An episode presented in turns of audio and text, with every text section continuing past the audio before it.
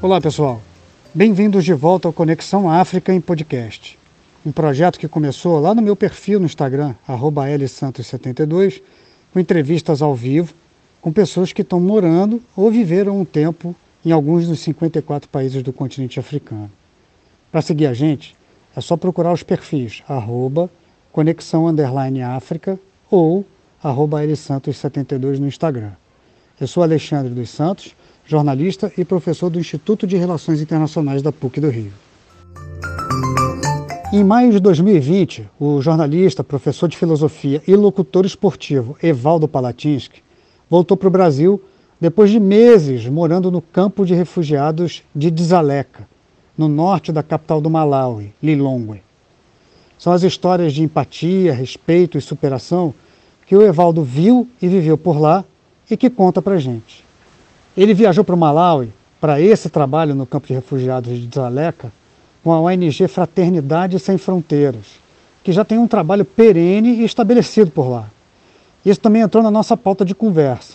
A diferença entre quem viaja para realmente fazer a diferença e os que chegam lá para tirar foto, alimentar as redes sociais e ir embora.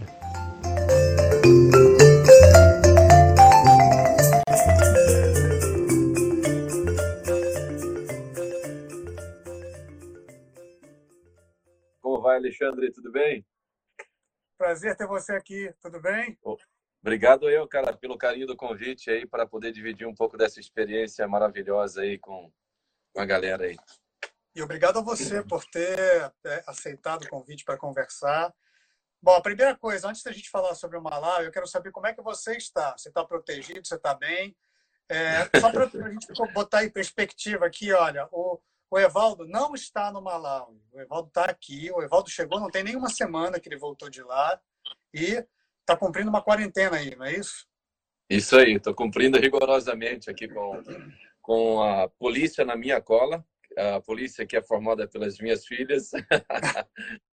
e estou aqui, não, estou cumprindo. Quando nós chegamos em São Paulo, a gente fez um voo, uma, uma na verdade, um voo de emergência que saiu do Malawi. É, um voo cargueiro da, da Ethiopian Airlines, que foi para Addis Abeba. Primeiro, ficamos quase um dia dentro da sala de embarque do aeroporto lá em, na Etiópia. E depois pegamos o voo para Guarulhos, né, para São Paulo. Era um avião de carga e a gente estava na parte da frente desse voo. Foi um voo excelente, mas é, de São Paulo para o Rio, eu acho que a gente ficou muito, muito exposto, porque o, o avião da Gol, a Gol está fazendo três voos na ponte aérea por semana. Cara, mas não adianta você diminuir a quantidade de voos se você aumenta a quantidade de passageiros em cada cabine de voo. Então, a gente veio com um avião absolutamente lotadaço e todo mundo muito próximo, muito comprimido ali. Eu não tive voo, eu não tive medo do voo que me trouxe da África, mas eu fiquei muito cauteloso que na, no, nos dois estados com maior índice de contaminação a gente esteja voando nessas condições. É, é bizarro que isso aconteça. Cara, mas que impressionante isso, né? Quer dizer que a sua aventura também foi uma aventura para voltar do Malawi, né? Você saiu de Lilongwe, que é a capital, e você foi direto, você conseguiu um voo para ir para Addis Abeba, do sul do continente africano é. para o norte, né? Exatamente. Como é que foi essa aventura? Como é que você conseguiu esse voo para voltar? Então esse voo, na verdade, ele, ele, como, como a Ethiopian Airlines acabou se tornando, em função do fechamento aí da, das fronteiras, a única porta de escoamento e de comunicação entre a África e as Américas e, e, e a América e do Norte, especialmente. Também, né?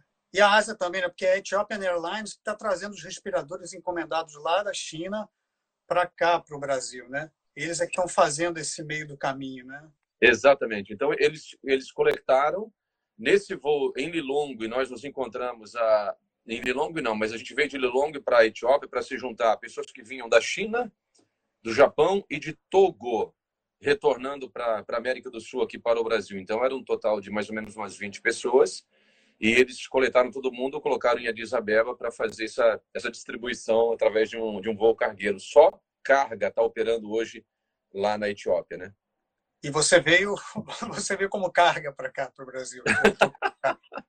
carga perigosa. você tá legal? Você tá bem em casa? Tá tudo bem? Sim. Você tá aqui no Brasil há uma semana. Você chegou tem uma semana exatamente, não é isso? Hoje? Hoje faz uma tá semana que bem? eu cheguei. Tudo bem, tá graças tá tudo bem? a Deus. Você está bem? Eu tô, eu tô excelente, mas eu vou te confessar uma, uma situação, cara. Assim, eu tenho falado isso com minhas filhas aqui, com, com a minha família. Eu me sentia mais seguro estando lá no campo de refugiados. Eu me sentia. Porque, porque aqui, aqui no Rio, especialmente no Rio, você não tem. Aqui a gente está num cenário de, de, de contágio muito alto, de descontrole total da doença, de, de uma dificuldade enorme de respeitar as regras de isolamento social, de, de, permanecer em casa, e natural que isso aconteça em função da complexidade que é a nossa cidade aqui. E a gente sabe que o vírus está aqui, esse é o ponto. Lá no campo de refugiados, a gente não sabia se ele estava. Pelo contrário, a gente tinha até muitas evidências de que não havia casos de corona dentro do campo de refugiados. Então, a vida ela segue e continua até hoje, né, pelo contato que eu tenho com as pessoas lá dentro, absolutamente o ritmo normal, assim, os procedimentos de cautela, as iniciativas de algum de, de mudança de hábito, elas são muito difíceis e elas não vão acontecer, exceto se se realmente o vírus é, chegar e, e acontecer uma tragédia, sabe? Infelizmente. É, eu entendo, eu entendo exatamente o que você está falando e hum. por causa do início da nossa conversa, muitas pessoas já estão com a pulga atrás da orelha. Assim, tem vários comentários aqui. Ó. A Ellen está perguntando: campo de refugiados? Né? E a gente vai falar sobre isso. A gente quer. Agora eu vou te perguntar como é que você foi parar, né? Como é que foi o seu caminho até o Malawi e por que que você foi para um campo de refugiados no Malawi? O Malawi não está em guerra com ninguém, com nenhum dos vizinhos. Então, que campo de refugiados é esse? Para onde você foi? E como é que foi o seu caminho? Como é que você abriu esse caminho para você chegar até o Malawi? Por que, que foi o Malawi o lugar para onde você foi, não outro país africano qualquer? Qualquer um dos 54 outros países do continente. Legal, ótima pergunta para a gente começar a trazer a galera para dentro do campo aqui, para dentro do Desaleca. Exato. Vou começar, vou começar pela explicação do, da origem do campo e depois eu falo como é que eu caí de paraquedas nessa, nessa aventura maravilhosa aí. É, a palavra desaleca, ela é uma palavra que identifica uma prisão antiga, a prisão mais cruel do Malawi. Ela estava localizada nesse local onde posteriormente foi construído o campo. Em 94, é, a ONU fez um acordo com o governo do Malawi para assentar 9 mil sobreviventes do massacre de Ruanda, daquele grande genocídio que colocou num confronto as duas mais tradicionais é, tribos e comunidades africanas, né? O, os Hutus e os Tutsis. Tá certo, professor?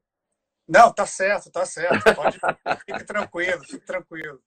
Então, teve muita esse... gente que fugiu do Ruanda e foi para a República Democrática do Congo, para uma cidade chamada Goma, e outros fugiram através do Burundi, e outros fugiram do Burundi, passando pela Tanzânia até chegar no Malawi, onde você estava lá. Então, então, esse campo começou com essa população, ele foi pensado para 9 mil refugiados, e ele foi, com o passar dos anos, recebendo mais gente, mais gente, mais gente. Hoje vivem no Desaleca quase 45 mil refugiados, num espaço inicialmente pensado para menos de 10 mil pessoas.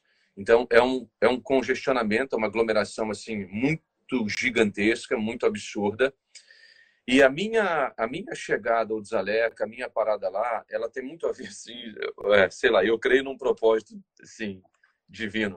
Eu, faz algum tempo que eu estou pensando em, em, fazer um trabalho voluntário, dedicar um tempo da minha vida para essa experiência.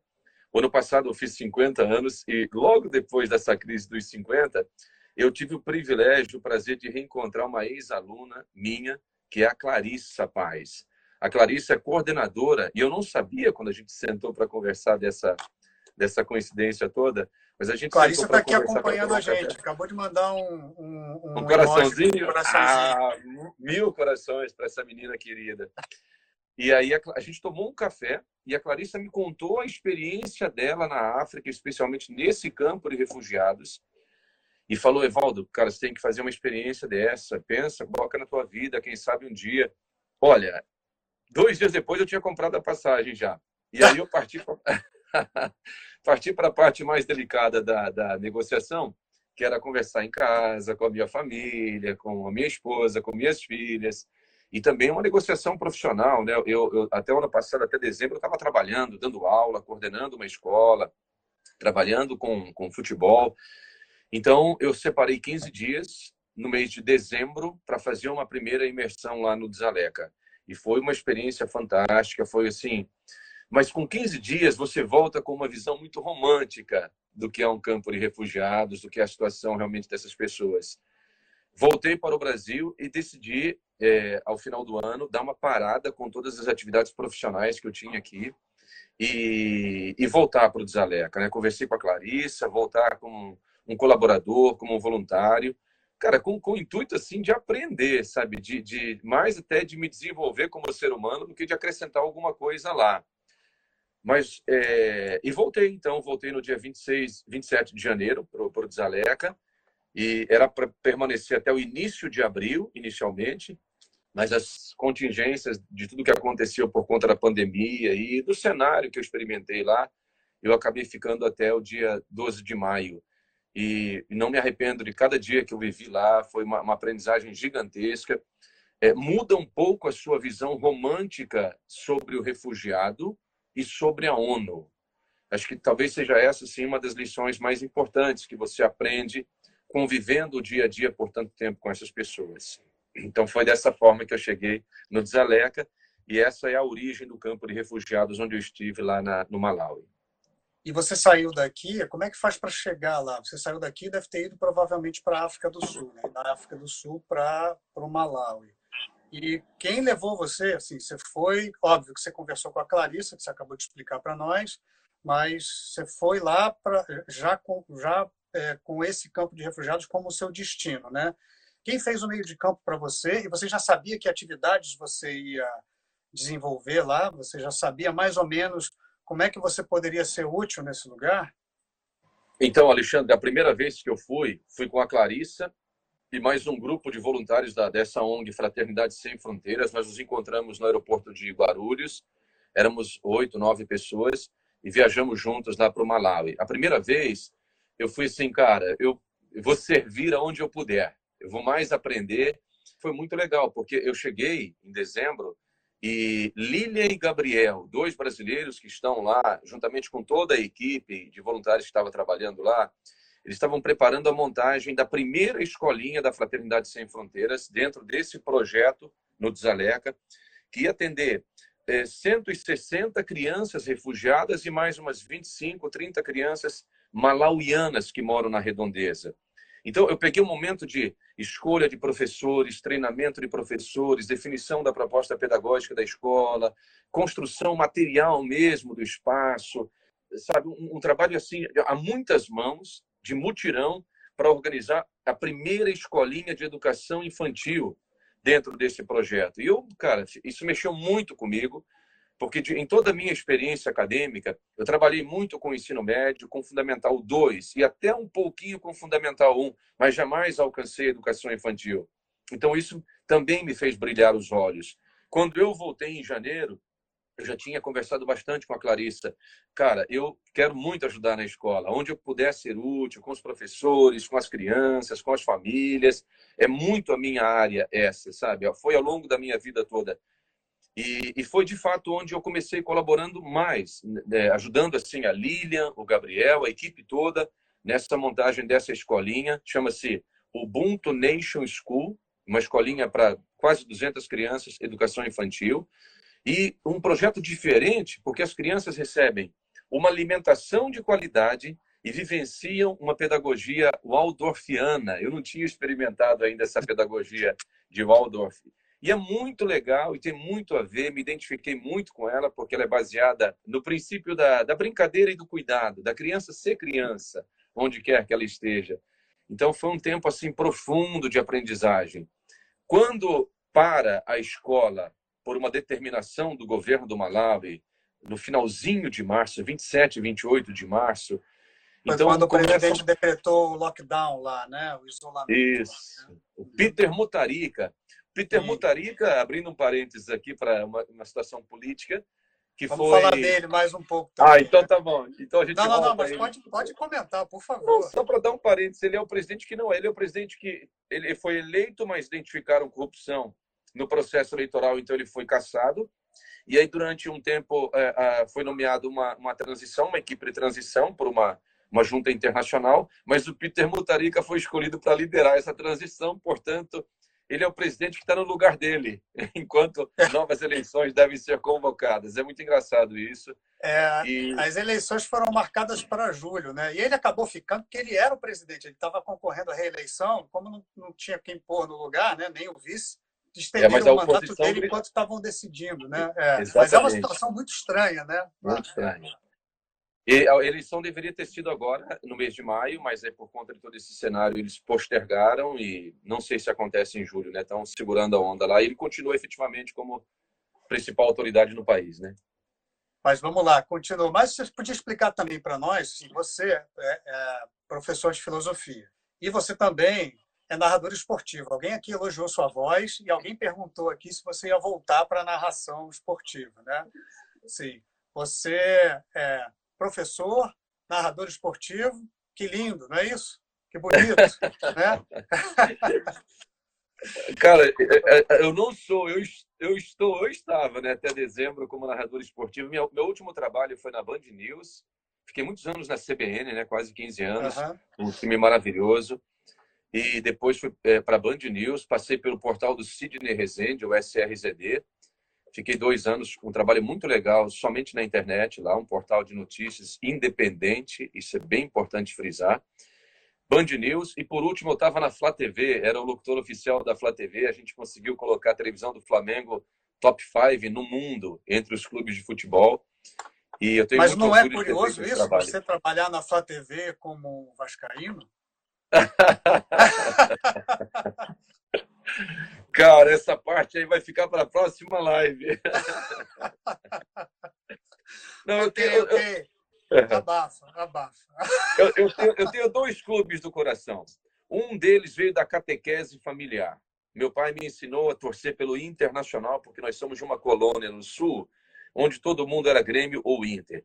Quando eu cheguei no Rio para tentar a minha vida aqui em 1989, o Botafogo estava 21 anos na fila e no início do ano eu falei, cara, esse time é muito ruim. Esse time tem Paulinho, Cristiúma como centroavante, não vai ganhar nunca nada. E comecei a torcer pelo Botafogo. E eis que o Botafogo acabou com o jejum de 21 anos. Então, meu, o time do coração, assim, de carinho, acabou sendo o Botafogo. Mas, Alexandre, depois de tantos anos, cara, é, narrando futebol, eu fiz três Copas do Mundo, fiz muitas Copas Libertadores da América, Havia um projeto na CBN muito legal que a gente transmitia todos os jogos nos estádios, então eu viajava muito.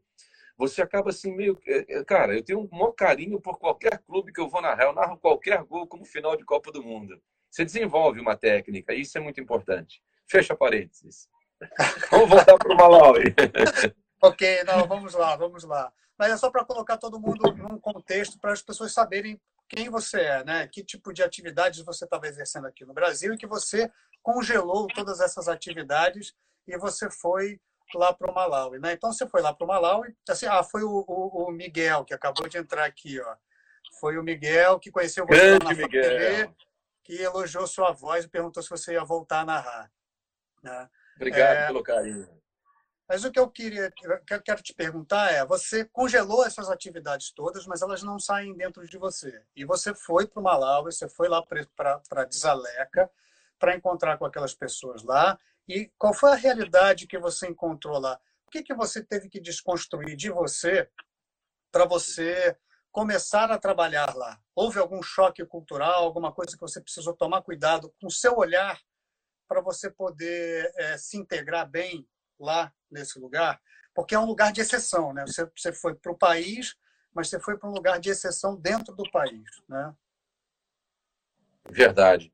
Caramba, Alexandre, essa pergunta é de um milhão e meio de dólares. É, assim, porque eu vou falar por mim, isso acontece, imagino que muita gente que está vendo, vendo esse papo aqui, ou vai acompanhar depois, pode pensar assim, a gente sempre parte para uma missão como essa, pensando assim, eu vou lá salvar as pessoas, eu vou lá ajudar as pessoas, transformar a realidade. Então você sai levando na bagagem a síndrome do, do salvador da pátria, porque eu venho de um país mais desenvolvido, eu venho de uma condição melhor. E, e no nosso e caso, que... no nosso caso, síndrome do salvador branco, né? do branco que vai e... lá salvar a, a, população negra, que é ainda pior. Né? O, que agra... o que agrava ainda o mais o cenário. Né? Exato. O contexto. Né? Então, assim, o que, o, então, a, a, o fato de eu ter ido em dezembro e ficado 15 dias ajudou muito a quebrar um pouco dessa, dessa, sabe? A gente tem que se desarmar em relação a isso, né? Isso me ajudou bastante, cara. Vem para cá para servir, para aprender, para ajudar, para colaborar, para ser assim uma mão na roda. O refugiado ele não precisa da caridade e da, da piedade das pessoas, da compaixão, sabe? Ele precisa de projetos consistentes que, que efetivamente transformem a realidade onde ele vive. Dentro do campo de refugiados, isso me marca profundamente. Existem profissionais liberais do mais alto gabarito. Gente, imagina, você está vivendo a tua vida normal no teu país, e por uma razão, por uma guerra civil, por uma condição de ameaça que as pessoas vão invadir a tua casa, ou porque mataram alguém da sua família, por um trauma significativo, você é obrigado a abandonar, para sobreviver, em primeiro lugar, você é obrigado a abandonar sua terra e parte para um lugar distante. E se junta a outras pessoas de outras regiões e, e começa a construir uma nova vida ali sem perspectiva.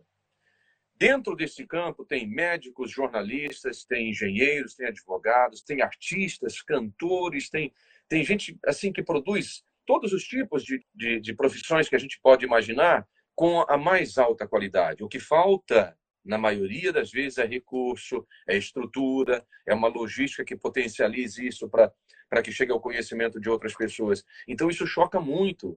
Quando você vê que assim que não existe a possibilidade do exercício profissional, que é um integrante da nossa realização humana. Então, independentemente da cor, da pele, independentemente da religião, de qualquer coisa, é assim, por que, que essas pessoas elas não podem exercer o direito sagrado ao trabalho só porque tiveram que deixar o seu país e morar numa outra, numa outra região? Então, isso choca muito. Quando você chega no campo, talvez seja a coisa que mais impacte você, por que, é que o refugiado tem que ser submetido a essa condição de vida? Então você volta para a origem do campo. Você fala assim, não, mas o governo do Malawi, ele vendeu um pedaço de terra para UNHCR, o Acnur, né? Eu, uhum. eu, vou falar sempre no feminino, porque lá é, é no feminino. Mas, enfim, o Acnur, eles fizeram um acordo de que o refugiado ele não pode trabalhar. É difícil, quando você chega ao campo, entender essa, essa proibição. Mas depois de algum tempo morando lá, você entende a realidade. Assim, é, é, a situação dentro do campo de refugiados ela é dramática, do ponto de vista sanitário, do ponto de vista da higiene, do ponto de vista da aglomeração, da fome e da questão da água. É dramática a situação do refugiado. Mas quando você olha para o Malau e no entorno, quando você começa a entender melhor a realidade do país que recebeu esses refugiados, você até diminui um pouco a pressão da cobrança em relação ao governo. Porque vamos imaginar o seguinte: o IDH do Malawi, a condição financeira do Malawi, coloca ele nos últimos três lá embaixo, né? Disputando exato, ali com Botswana, numa situação gravíssima. E assim, e parece até que há uma concorrência, isso é uma percepção minha, para ver quem vai ficar na última posição, porque isso significa mais ajuda internacional, isso significa mais suporte internacional. Então, assim, eu, eu falei no início aqui que a gente chega com uma visão ingênua e depois acaba entendendo melhor o cenário, mas em relação à ONU e em relação a, a, ao governo do Malawi, eu tenho um pouco a sensação, assim, de que não é possível que essa situação seja mantida como ela é mantida até hoje, a não ser que ela interesse para essas pessoas, a não ser que de alguma forma ela beneficie essas pessoas. Ou assim, me explicando melhor, é, tanta pobreza e tanta miséria mantidas assim até hoje, elas só podem ser viáveis e possíveis se tiver alguém ganhando em cima disso. Isso é muito dramático, cara, porque assim, pô, você, é, a gente cria conexão com as pessoas, são seres humanos que estão ali. E é muito dramático ver a maneira como eles têm que viver até hoje, sabe? Ah, e você falou uma coisa que eu achei muito importante, Evaldo. Você desmistificou um pouco a imagem que geralmente as pessoas têm de um campo de refugiados. As pessoas olham para o campo de refugiados e acham que aquelas pessoas são todas pessoas onde só há caristia e aquelas pessoas são todas pessoas que fogem, são refugiados e ponto final. E aí a caracterização é refugiado é uma pessoa digna de pena que precisou fugir. Não, você está tá dando para nós uma imagem, né, que é uma imagem, é uma fotografia de um campo de refugiados, que aquelas pessoas todas têm ali né, um estigma né, enorme, porque elas tiveram que fugir do seu país e se refugiar em outro lugar, mas que ali dentro existem profissionais liberais, existem artistas, existem pessoas com formação também. Então, aquelas pessoas precisam só é, que você dê a elas uma condição humana, né? E que você ajude a organizar, às vezes, dentro do campo de refugiados, né? É, e, e, foi isso que você foi fazer lá, né? Que você arranje as, a, a possibilidade para que essas pessoas exerçam aquilo que elas já sabem. Há muita sabedoria dentro de um campo de refugiados, né? Há muita, né? E você viu isso lá, não viu? Excelente. E vi demais. Eu vou dar um exemplo aqui. Quando a gente fecha a escola por, por uma determinação do governo, então eu, eu continuo morando na casa com dois refugiados, o Frank e o Mike. E, e ah, conta pegar... isso. Você foi para lá, você é. foi para lá, mas você não foi para ficar num hotel, né? Você isso é bom de isso? Não, é uma casa dentro do projeto da Fraternidade Sem Fronteiras, onde eu estava dividindo lá a minha moradia com dois meninos refugiados, né, 28 e 29 anos, o Frank e o Mike. E só para usar como exemplo, para ilustrar o que você acabou de falar aí, cara, o Frank, por exemplo, ele é um refugiado que veio do Congo, ele perdeu pessoas da família, ele tem uma, uma história de trauma importantíssimo. E ele tem um, uma lição belíssima de vida, porque ele tem uma trajetória de perdão para esses caras que fizeram isso. Ele não alimenta ódio, não alimenta raiva, ele não alimenta vingança. É muito bonito você aprender com um cara de, desse tamanho do seu lado, sabe? E o Frank, ele fala Swahili, ele fala o Lingala, ele, fala, ele aprendeu o Chechewa, que é a língua do, do Malawi. Isso é muito bacana, porque assim é, é o país que me recebeu. Então, ele é porta-voz de comunicação entre os refugiados ou algumas organizações não governamentais e o povo malauiano. Ele, ele durante algum tempo, ele teve na, na África do Sul, ele aprendeu o Zulu, aprendeu um pouquinho do africâner. Esse menino fala francês e fala inglês. Você imagina o tamanho da cultura que esse, que esse garoto desenvolveu, quantas portas de comunicação ele tem. E assim, ele está num espaço que você, se, se você coloca esse rótulo que você mencionou aí coitado, ele é um refugiado.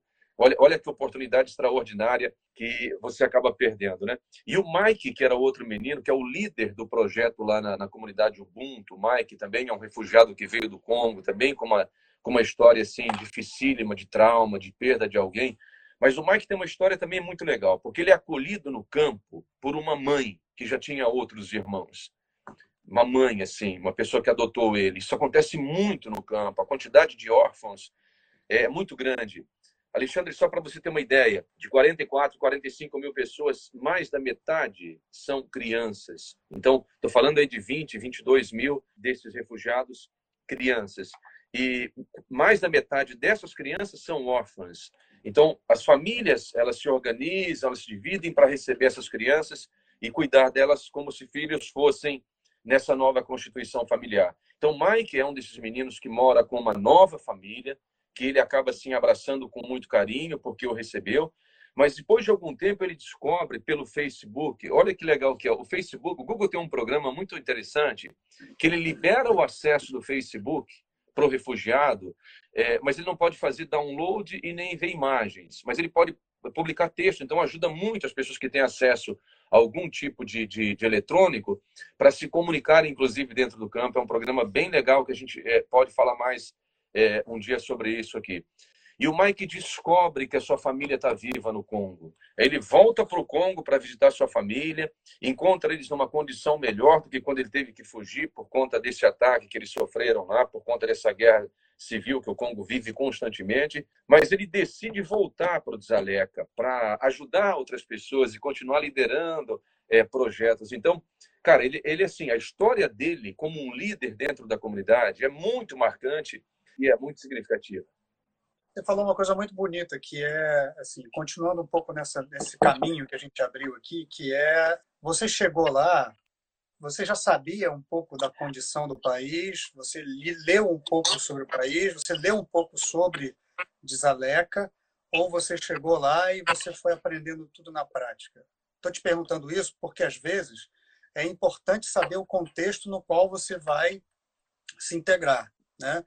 E eu vou juntar isso a algumas perguntas que é, algumas pessoas estão fazendo aqui. Se ainda chegam refugiados, se existe alguma hierarquia ou algum tipo de preconceito contra algumas determinadas etnias ou nacionais dentro do campo que você viu?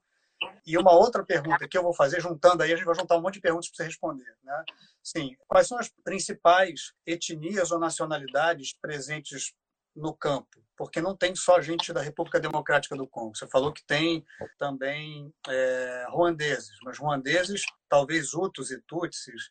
De que maneira essas rivalidades, talvez, nos países de onde eles vieram, ainda se faz presente dentro do campus e vocês têm que desconstruir isso? Caramba, velho, se eu esquecer alguma, você me lembra aí, tá? Não tem problema, desculpa, eu é que fui emendando uma pergunta na outra, mas vamos lá, vai lá. Ô, Alexandre, vamos lá. Assim, quando você me pergunta sobre preconceito em relação a alguma etnia, eu não identifiquei dentro do campo, muito pelo contrário.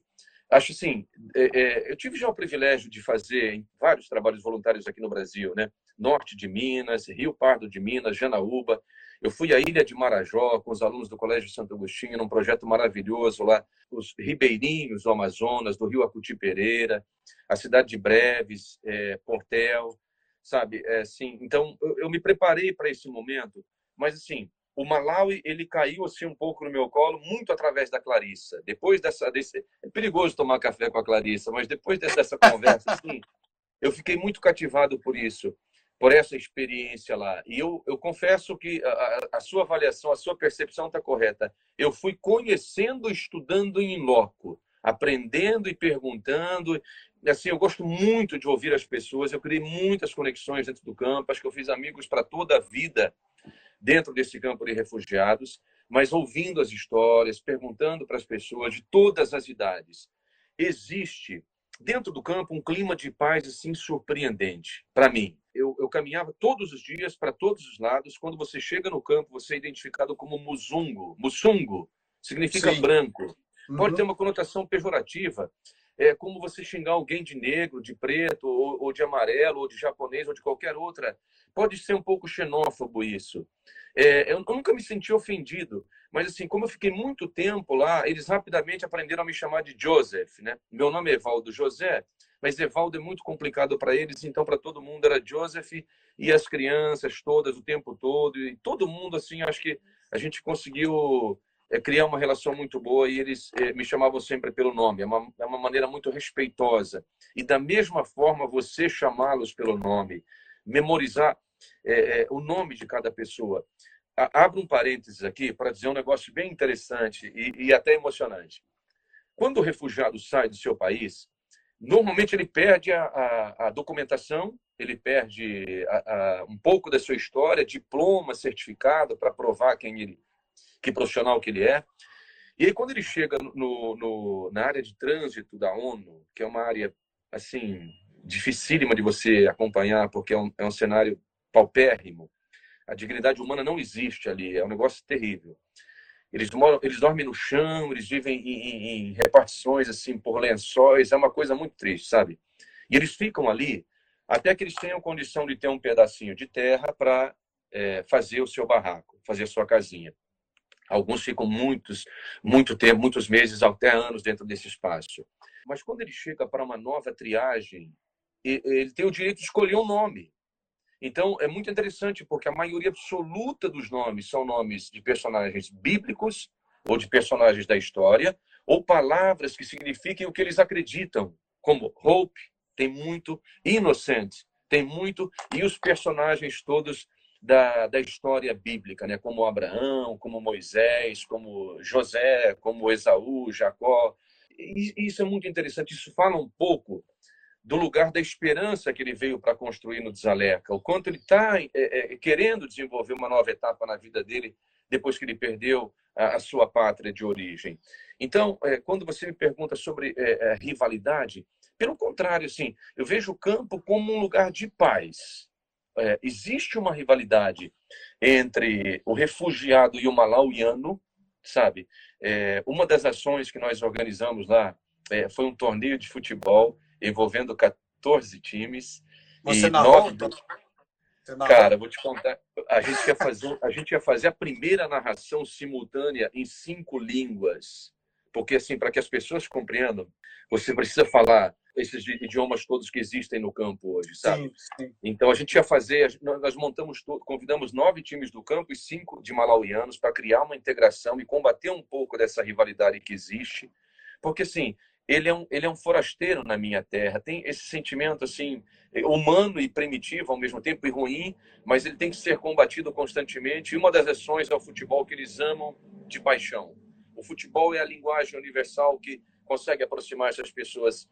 Então a gente organizou esse torneio, mas na véspera do, do torneio começar, teve o lockdown e eh, teve que parar todos os eventos e tudo mais. Tem um outro tópico ligado a esse, essa pergunta sua sobre confronto de etnias e preconceito dentro do campo, que é delicado, que é o seguinte: é um ambiente extremamente machista e conservador, é, onde a mulher tradicionalmente paga um preço muito caro e as crianças, principalmente as meninas, elas estão muito expostas. Né? Então, é, é, difícil constatar isso na realidade do dia a dia, assim. Mas o, o, o refugiado, ao mesmo tempo que ele está numa área da ONU, ele está num espaço que ele não está protegido, que ele não está seguro, né? A gente, a gente sabe de histórias de, de violência que aconteceram em outros campos de refugiado. Então, permanece sempre essa dúvida, porque não tem uma, uma, uma polícia protegendo o refugiado, né?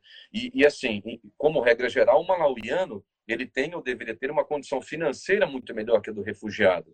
Então, ele, ele se locupleta muitas vezes disso, ele vai ao campo, ele entra, e muita coisa acontece lá dentro e o refugiado ele fica vulnerável também em relação a isso. Só para você ter uma ideia, cada refugiado recebe da ONU por mês 2.225 malaquates, o que equivale a mais ou menos 3 dólares ou 16 reais hoje, né? Eu cheguei a gravar um material quando eu estava lá, eu postei aqui na por minha mês. rede social, por mês, para o cara viver. Então, eh, na época, o dólar estava ainda 4 reais, então dava 12 por mês para o cara viver. É, ele recebe um pouquinho de óleo, um pouquinho de açúcar e um pouquinho de sal. É com isso que ele vive. Então, a fome é uma questão séria hoje do campo. O acesso à água é um problema gravíssimo.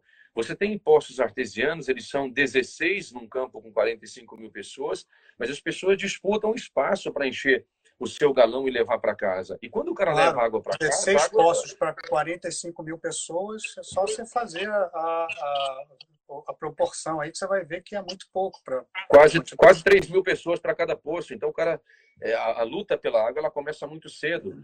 E assim, eles vão buscar água muito longe, e é água para lavar roupa, e é água para cozinhar na casa, para tomar o banho. Então, quando veio o coronavírus, você imagina a dificuldade nossa para tentar ajudar as pessoas a praticarem esse mínimo dessa higiene sugerida pelo protocolo internacional da OMS num cenário como esse. Imagino. Você estava falando também, e eu acho que isso é uma coisa interessante, acho que isso é, é- é- também é, é bonito da gente falar, né? Também para a gente também não só não ficar focado naquilo que a gente já sabe que é ruim. Todo mundo já sabe que a parte ruim, né, de você estar num campo de refugiados, né? Você estava falando sobre a condição da mulher e eu quero juntar isso. Você falou sobre a escolha dos nomes, né? Porque isso é muito interessante.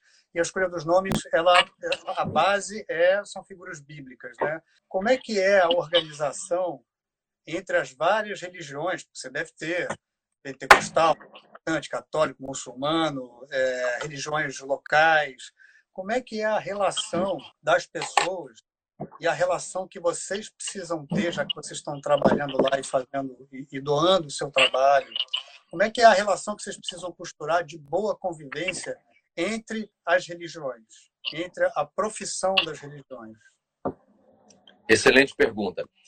É, como regra geral, a minha percepção depois desses meses todos morando lá é que talvez a o combustível mais importante que faz um refugiado viver ou sobreviver nessa condição extrema é a fé. A religiosidade é um, é um elemento assim fortíssimo. É, eu consegui ter um contato lá com os jesuítas, né? Os jesuítas têm uma comunidade lá dentro, tem um padre que trabalha no campo, ele reza missa aos domingos, tem três igrejas católicas, na verdade é uma única igreja, mas ela acabou sendo dividida por conta de uma é quase é quase um cisma católico dentro do campo por conta Sei. da diferença de países e, e, e de compreensão religiosa que eles tinham ali. Então, o padre precisa celebrar a missa para uma comunidade X e para uma comunidade eh, Y, dentro do mesmo ritual católico da, da celebração da missa.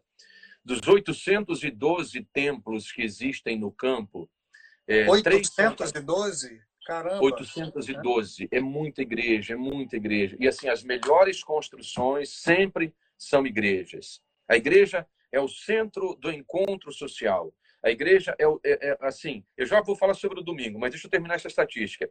Dos 812, três são católicos e tem três mesquitas dos, dos muçulmanos.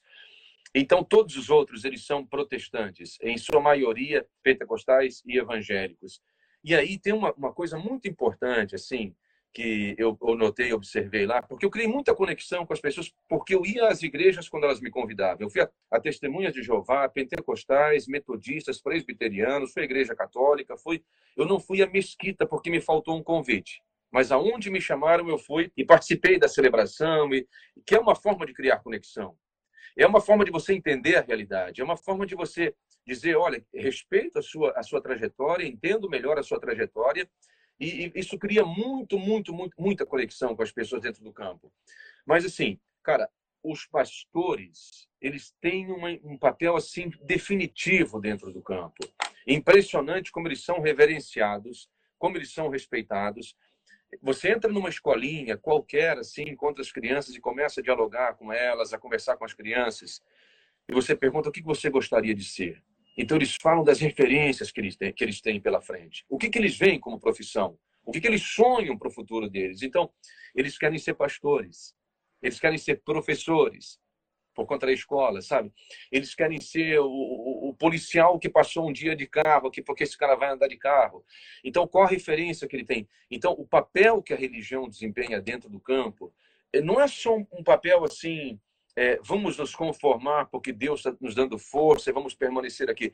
Mas é um papel de liderança social mesmo. Os, os grandes momentos de formação, de informação, de comunicação oficial, eles acontecem dentro dos templos. Acaba o culto, acaba a missa, acaba lá a cerimônia religiosa, o serviço religioso, eles têm um tempo de atualização do que está acontecendo na comunidade. Quem precisa de suporte, quem está eh, com mais necessidade, quais são as ações que nós vamos criar coletivamente aqui para dar suporte para essas famílias ou para quem chegou. Então, é muito interessante como a religião, que já normalmente nos espaços normais das cidades, elas desempenham o seu papel, elas têm uma função importantíssima. No campo de refugiados, eu diria que é o esteio, é o pilar número um, assim, sabe? Que mantém um ambiente pacífico, que, por exemplo, assim, não há, não há roubo, não há furto. Eu não testemunhei em momento nenhum que isso acontecesse, sabe? Então tem, tem uma, uma, um papel social muito importante esse, esse mecanismo religioso dentro do campo de refugiados. E existem encontros ecumênicos, assim, representantes de todas as religiões se encontram né, num ambiente que seja um ambiente para cuidar do, do campus todo, das políticas que vão ser postas em prática, se alguma política ou, ou alguma ação que vai ser colocada em prática, ela precisa ser adaptada por causa da religião de uma parcela da população que está vivendo lá. Existem esses encontros ecumênicos? Duas coisas, né? Uma, uma delas é assim, duas experiências. Vou até, vou até escrever aqui para não escrever, não esquecer. Uma delas é o que acontece, que acontece dentro desse projeto da Fraternidade Sem Fronteiras, que é assim começar o dia com uma grande oração às sete horas da manhã todos os dias. Então eles vêm todos, fazem um grande círculo e aí uma pessoa começa orando, outra pessoa vai traduzindo. Eles mantêm uma escala, cada dia uma pessoa diferente, homens, mulheres. E, e é muito legal a prece, porque ela assim ela é primeiro um agradecimento a Deus porque o dia está começando e a gente está vivo. Então você quase que decora, independentemente da língua em que a prece é feita, você já sabe mais ou menos a estrutura. Então começou a prece, agradecimento a Deus, depois um pedido de perdão pela nossa fragilidade humana, pelos erros que a gente comete, depois vem um louvor por tudo que Deus está oferecendo para a gente naquele dia, pelas organizações que estão no campo, pelas pessoas que trabalham lá, por todo mundo, e depois se conclui a oração. Então, é, essa é uma grande prece ecumênica que acontece todos, todos os dias, que abraça todas as crenças, independentemente da denominação religiosa. E eu participei assim de um grande encontro é, promovido pela UNHCR com as lideranças todas do campo. Já era na iminência da, da, abertura das tendas que foram construídas, as tendas para receber os novos refugiados depois do corona. Eles deveriam passar uma quarentena nesse isolamento. E, assim, é, é muito interessante ver como a UNHCR, o Acnur, lida com essas lideranças, porque eles são, em sua maioria, líderes religiosos e representam as comunidades e as nacionalidades e criam essa conexão com a ONU. Então, há um respeito muito grande, assim, eu, eu, vejo, porque, cara, as igrejas são muito próximas umas, umas das outras, né? Como os barracos todos são totalmente conectados, também as igrejas. E, assim, não tem isolamento acústico, é um grande barracão com uma cobertura. Então, pode acontecer, deveria haver muito mais problema e confusão se eu ficar imaginando, por exemplo, o Rio de Janeiro, quantos problemas aqui por conta do não isolamento acústico de igrejas, né? Quantas, quantas, quanto debate a gente já teve em relação a isso, quanto que isso pode é, gerar distúrbios na sua vizinhança quando não não se respeita o tempo, o time ou o volume da, da caixa de som e tudo mais. Mas pela quantidade de igrejas e de cultos que acontecem, eles têm um respeito muito grande pela prática religiosa dos outros. Lá foi a minha percepção nesse tempo que eu morei lá, Alexandre. O Felipe está perguntando se o grupo de terapia comunitária ainda acontece, né? Sim, você ter um poder poder oferecer um trabalho de terapêutico e conversar com essas pessoas também deve ser importante lá, né? Muito importante. Felipe, obrigado pela sua pergunta. Eu acompanhei bastante a orientação é, que a Marcela, uma das psicólogas do Brasil, do Mato Grosso, da, da Fraternidade Sem Fronteiras, ela faz uma espécie de mentoria para a liderança desse trabalho de terapia e ele acontece. Assim se todos nós em condições normais necessitamos de uma terapia de uma ajuda de um suporte dentro do campo ele se faz ainda mais necessário e é um dos trabalhos mais extraordinários que eu pude testemunhar lá. Ele continua acontecendo é, em função dessa quarentena agora ele reduziu bastante a intensidade assim mas é, eu fiquei muito feliz de ver, especialmente o trabalho é, feito com as mulheres em relação a todos os traumas que elas passaram nessa nessa fuga para deixar o seu país aí, sabe? Como é que é o trabalho, Evaldo? Em que consiste esse trabalho que o Felipe está comentando com você? Então, eu acompanhei o início do projeto é, com a Marcela no início de em dezembro na primeira vez lá. Primeiro eles criaram um grupo de formação de liderança então, ela, a Marcela, com toda a sua experiência na área da psicologia, ela passou 15 dias, 20 dias investindo na formação de liderança que pudesse que pudessem ser essas pessoas canais de, de escuta e de acolhida, que é o papel assim número um para o início do, do, do, acompanhamento terapêutico, né? Então todo recurso que a gente tem disponível hoje para você desenvolver uma liderança terapêutica, a Marcela dividiu com essas pessoas, depois ela escolheu algumas pessoas desse grupo para continuarem multiplicando esse trabalho de formação de liderança para o atendimento terapêutico. E assim, ele ele, ele continua acontecendo, né? É, ele não é muito ele não é muito conhecido ainda porque ele é, ele é um boca a boca que vai e, mas ele, ele vai crescendo, ele vai crescendo. Que bom. Você estava comentando sobre a, a, questão das mulheres, né? Sim, a situação das mulheres. Existem lideranças femininas importantes dentro do, do, do campo de refugiados? Te pergunto isso também porque, assim, o Malawi ele é um país onde metade das crianças, das meninas acima de 12 anos e com menos de 18 anos já estão casadas.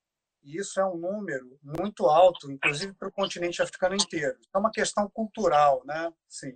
E a gente vê surgindo no Malawi algumas lideranças femininas importantes. Acho que talvez a mais importante delas seja a Teresa Kashindamoto, que é aquela líder comunitária que conseguiu anular aí acho que 800 casamentos de meninas com menos de 18 anos, né? E ela é uma liderança importante nesse nesse quesito, né? Ela, inclusive, ela pressionou o Peter Mutharika, que é o presidente, a assinar uma lei impedindo o casamento de meninas, mas que é uma lei que realmente é muito difícil de colocar em prática, né? Tem uma outra líder que chama Memory Banda, que também é uma mulher que criou uma ONG e que vem fazendo esse trabalho que é um trabalho de formiguinha, convencendo as lideranças no Malawi inteiro sobre a importância de, das meninas serem colocadas na escola, de ter vaga para as meninas na escola, porque senão só tem vaga para homem na escola, né? Assim, dentro do campus, você trabalhando com a escola, né? com o desenvolvimento de métodos de educação, né? construção de escolas. Você vê o surgimento de lideranças femininas, essa questão que é a questão do casamento infantil também é uma questão dentro do, do campus, e tem vaga para homens e mulheres equanimemente, assim, tem uma tentativa de se manter a equidade de gênero dentro do campo? Ô, oh, rapaz, que pacote, hein? É, é então, vou dificultar a sua legal. vida aqui. muito legal, adoro falar sobre isso aqui. Cara, tudo que eu vou te falar é a minha percepção. É, não tem Sim, nenhum valor é, é aqui. A sua percepção. Tá, é minha percepção. Exatamente. O que, que eu noto? Sim, o que, que eu, qual, é a minha, qual é a minha percepção? É esse debate, ele não chegou lá ainda como ele deveria. Essa discussão, ela não alcançou ainda os segmentos que ela deveria. É, esse tema, ele não foi colocado na mesa nas reuniões em que ele obrigatoriamente deveria já constar há muito tempo. É, eu penso que o atraso ele, ele, ele se deve muito em função talvez de outras necessidades que, que se sobrepõem constantemente, né? É, eu, eu, nunca vou esquecer, eu falei contigo e vou, eu vou dividir com quem está conosco aqui, a cena do dia que nós fechamos a escola, quando a mãe falou assim: Pô, vocês vão fechar uma escola por uma ameaça? Sendo que a fome, que é real, está todo dia aqui e vocês. Pô, o que a gente faz? A gente fecha uma escola que dá comida para os nossos filhos e educação de qualidade, por uma ameaça suposta de que um dia o vírus vai chegar aqui, o corona, e a gente. Mas tem uma realidade que é a fome. Então, eu penso que o drama que se vive pela comida e pela água, ele acaba justificando muitas outras coisas que sempre se deixa para pensar depois. Sempre se justifica pelo caminho da é tradição, é cultura, não vamos interferir, é, seria uma violência, não vamos discutir isso agora porque vai gerar é, desconforto. Então, assim, a minha percepção é de que esse atraso se, se, se mantém, ele continua em função desse cenário. Nas novas gerações, na garotada que está tendo um pouco mais de acesso à educação, alguns conseguem ter acesso à internet. Assim, eu tenho muita esperança que é pela educação que a, a vida vai mudar dentro do campo também, sabe? É, nos próprios professores que trabalham conosco lá na, nesse, nesse projeto da Nação Ubuntu, com a Lilian, com o Gabriel, com a Clarissa, com a, com a equipe toda da Fraternidade Sem Fronteiras, assim, eu, eu, ve, eu, vejo um pensamento já muito mais conectado com essa discussão, atento a esses, a esses tópicos, aberto para entender uma, uma nova perspectiva. Mas, assim, Alexandre, honestamente, é, o ambiente é patriarcal, o ambiente é machista, é, a mulher, a função dela é acordar muito cedo e correr para buscar água. A mulher é o esteio que mantém a casa, que prepara a comida, que lava a roupa, que cuida das crianças. A mulher, cara, o trabalho braçal é feito por ela. E assim, é, é, um, é, um, é um contexto, é um contexto que, que, que existe dentro do campo em todas as culturas, em praticamente todas as culturas, mesmo aquelas que, que vêm de países onde teoricamente já há um desenvolvimento maior. Então, é, é, assim, tem, tem degraus aí a serem, a serem é, alcançados, assim, bem difíceis nesse tópico, bem, é bem delicada a questão. O enfrentamento de, desse tema, ele vai passar por uma resistência religiosa bem significativa pelo contexto que eu acabei de desenhar aqui para você. E assim, claro, as, as, crianças estão muito expostas, as meninas estão muito expostas. A gente acompanhou alguns casos lá, existem, existem situações de violência sexual dentro de casa sabe? Então, quando você me apresenta esses dados aí, eles são uma realidade do Malawi, mas eles também são uma realidade dentro do campo. É, o, que é, o que é uma pena de, de, de ouvir isso, mas é perfeitamente compreensível dentro do contexto onde você estava. Né? Ó, deixa é... eu só fazer um. Desculpa, a, a Lilian está aqui. Ó. A Lilian é uma pessoa maravilhosa, ela é diretora da escola em ah. do Ubuntu lá. E ela está me lembrando aqui, ó, a Mama Cecília. Ela tem uma, uma escolinha dentro do campo também, e ela é uma das líderes. Assim como Renilda é líder lá no, no Catuza, bem pertinho do, da comunidade Ubuntu. Então, várias mulheres exercem um papel de liderança dentro do campo. Mas, assim, mas é, uma, é, um, é um trabalho a longo prazo. Lilian, um beijo para você com muita saudade. Obrigado por estar aqui me lembrando. Obrigado, Lília, pela presença. Né? Muito obrigado também, viu? É, é, ótimo isso. Olha, tem mais uma pergunta aqui. É, você comentou sobre o machismo e o conservadorismo local. As mulheres que vão como voluntárias também estão vulneráveis, assim como as mulheres do campo? Não, em absoluto. É um respeito extraordinário por todos os voluntários, uma reverência. Em alguns momentos eu me senti até constrangido porque assim é, as pessoas paravam de fazer é, de fazer o atendimento normal para os refugiados ou para os malauianos e queriam atender você sabe assim e eu não não não vamos segue a fila normal tá tudo bem aqui. E assim um respeito muito grande quase que uma reverência é, a premissa é as pessoas vieram para cá nesse local de tão difícil acesso para ajudar a gente sabe não, não, não tem assim um, um e eu não conheço nenhum caso de violência contra voluntário que esteve lá especialmente contra as mulheres. Uma colega nossa e assim isso é, eu, eu não vi eu não vi eu não vivi isso mas ela testemunhou ela é da Espanha. Isso foi logo que começou o corona. Ela estava deixando um, o campo um dia e ela ouviu assim crianças adolescentes gritando corona corona corona.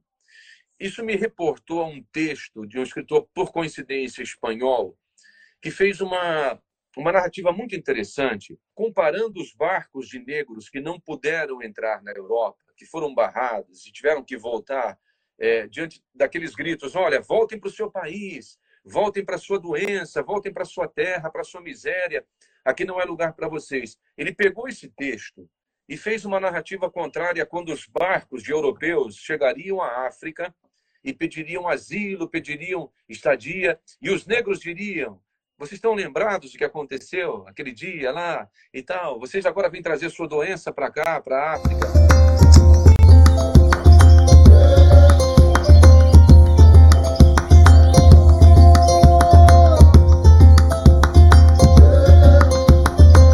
Eu tinha uma, uma, uma ação semanal junto com o Mike, que é o momento que eles têm lá de formação dos voluntários, é o Ubuntu Class, então, eu ajudava o Mike algumas vezes a fazer esse momento de formação, de reflexão, de partilhar um pouco a experiência de vida que eu tenho.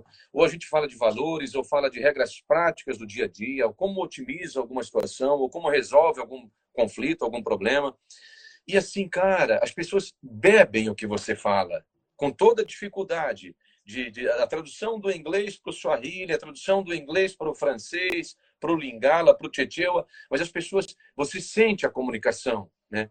É, eu estava brincando aí com, com minhas filhas assim, a África não é um bom lugar para você desenvolver a fluência na língua inglesa, porque é, porque é, o inglês não é a primeira língua deles, como o francês também não é, talvez alguns que venham do Congo, mas eles fazem um esforço terrível, eles eles são assim muito muito acolhedores na, na, na sua dificuldade às vezes de expressar alguma coisa e um exercício muito legal para quem, é, quem quer ser candidato aí a voluntário e, quer viver um dia essa experiência, é, é você aprender a, da cultura deles, a música deles, aprender a língua deles, as expressões sagradas para eles, sabe, as palavras sagradas para eles.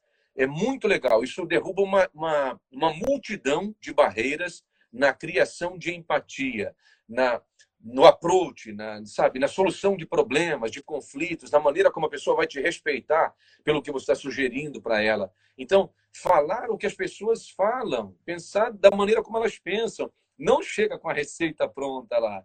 Então, eu acho assim, da mesma forma que eu notei esse respeito, esse carinho assim absurdo, não só pelas mulheres, mas pelo voluntário como regra geral, é muito bacana é, você chegar desarmado e, e acolher a cultura local, né?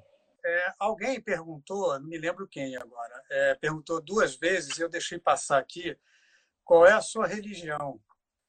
É. Cara, eu, eu, sou, eu sou católico e eu rezei com todas as crenças. Eu não fui só ecumênico, não. Ecumenismo, ele existe entre as religiões cristãs. É, eu fui também diálogo interreligioso, que é o que acontece quando você é, participa, reza ou dialoga com quem não acredita em Jesus Cristo.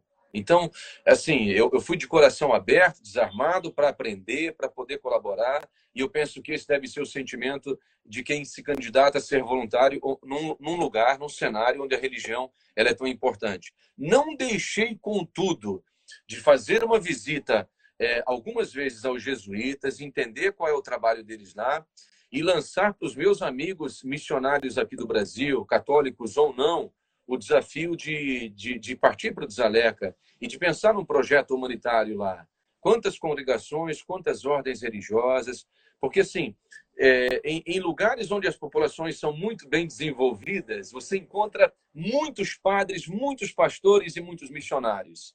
Mas nesses lugares de grande carência, você precisa de gente é, assim disponível para fazer a, a, o trabalho com essas pessoas também. E é muito importante. E não é só de conversão, não, de chegar lá e tentar é, trazer as pessoas para a sua fé. É um trabalho humanitário. Isso também é cristianismo, isso também é religião. Isso é importante para caramba. Eu acho que assim, esse convite, que é o convite à solidariedade, à empatia, à doação, é um convite para tudo e para todos, né? Em qualquer lugar, a qualquer tempo, a qualquer hora, né?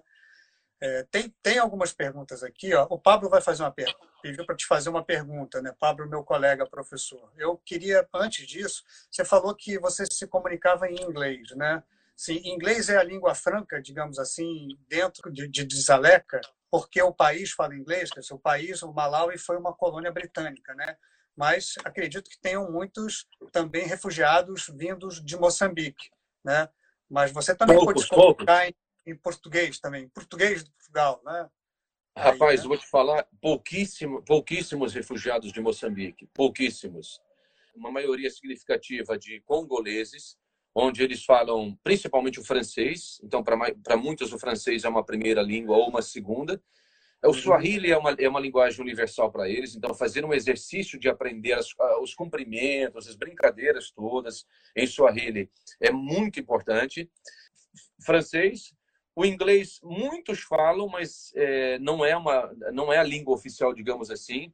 E mesmo para o malauiano, a, a, língua a língua deles assim é, é o Chechewa e a o língua oficial do país é, é, a língua oficial do país é o é, é o inglês. Mas você ganha alguns quilômetros de vantagem quando você ou quem está contigo fala Chechewa sabe? É, é, é, é, diferente. É acolhida, ela é a negociação, quando você vai comprar alguma coisa, é, é diferente, sim. Mas a, a, mistura de línguas no campo me trouxe uma outra é, uma outra coisa muito importante para a nossa convivência, né? já que a gente está com muitos alunos aí, muitos professores, é muito legal falar sobre isso. Todas as, todas as reuniões, né? acho que a Lilian, se ela tiver ainda aí, a Lilian, poxa, era um cuidado assim, muito legal que a escola tinha, porque reunião de pais. Você a Lilian não só está, como mandou uma frase em, em Swahili para você. Eu não consigo ver aqui, eu não consigo ver.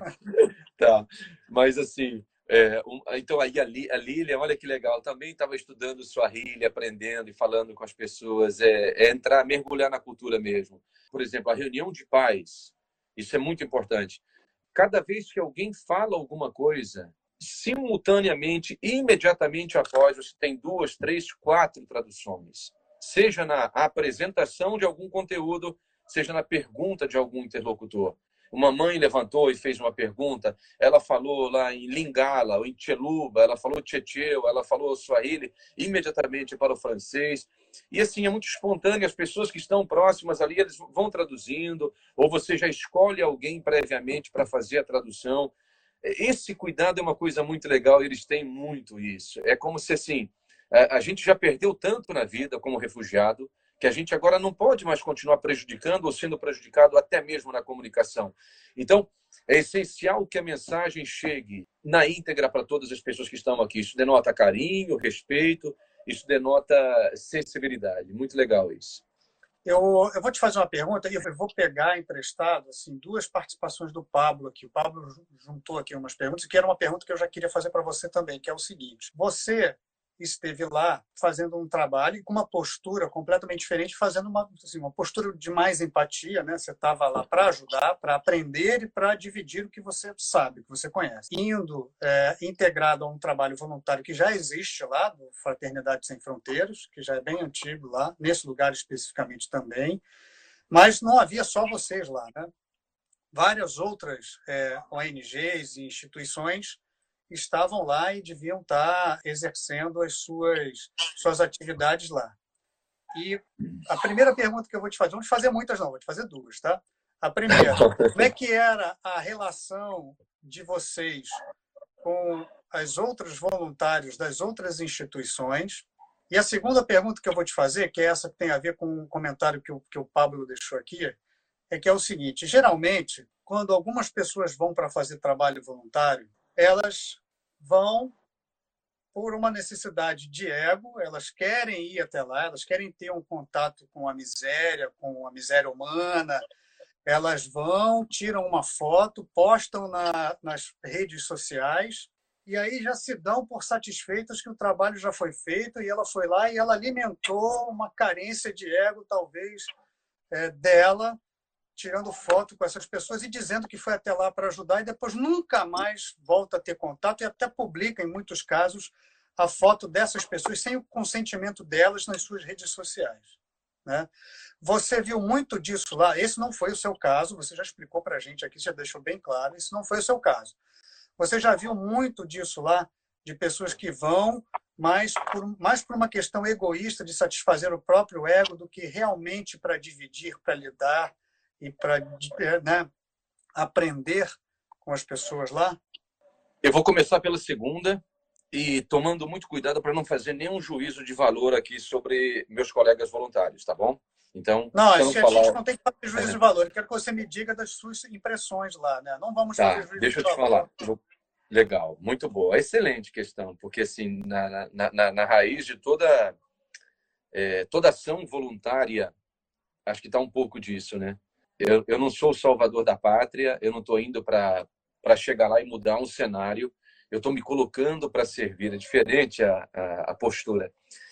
É, vou começar pelo final, porque assim, quando você fala sobre essa exposição, é, nós fizemos um vídeo agora, recentemente, começamos uma série lá bem bacana é, com o Mike, chama-se Give Me Five Minutes. E a gente pensou em dar voz para quem não tem voz, imagem para quem não é visto, para quem é invisível. E nós entrevistamos um menino, por acaso, é, português, de português não, ele é, ele, é, ele é congolês, mas ele morou muito tempo em Moçambique, né? E a família teve que deixar Moçambique por conta do, do ciclone, né? É, do, do, ano passado. Aham, e, do Idai, né? Isso, e eles foram parar no Desalec, eles estão lá apenas quatro meses. E encontrar esse menino foi uma coincidência muito grande, porque a gente estava com 300 crianças brincando e, e tal, e, e, ele chegou e falou em português. E aí para, para tudo, quem é que está falando português, vem para cá. A gente começou um papo com ele.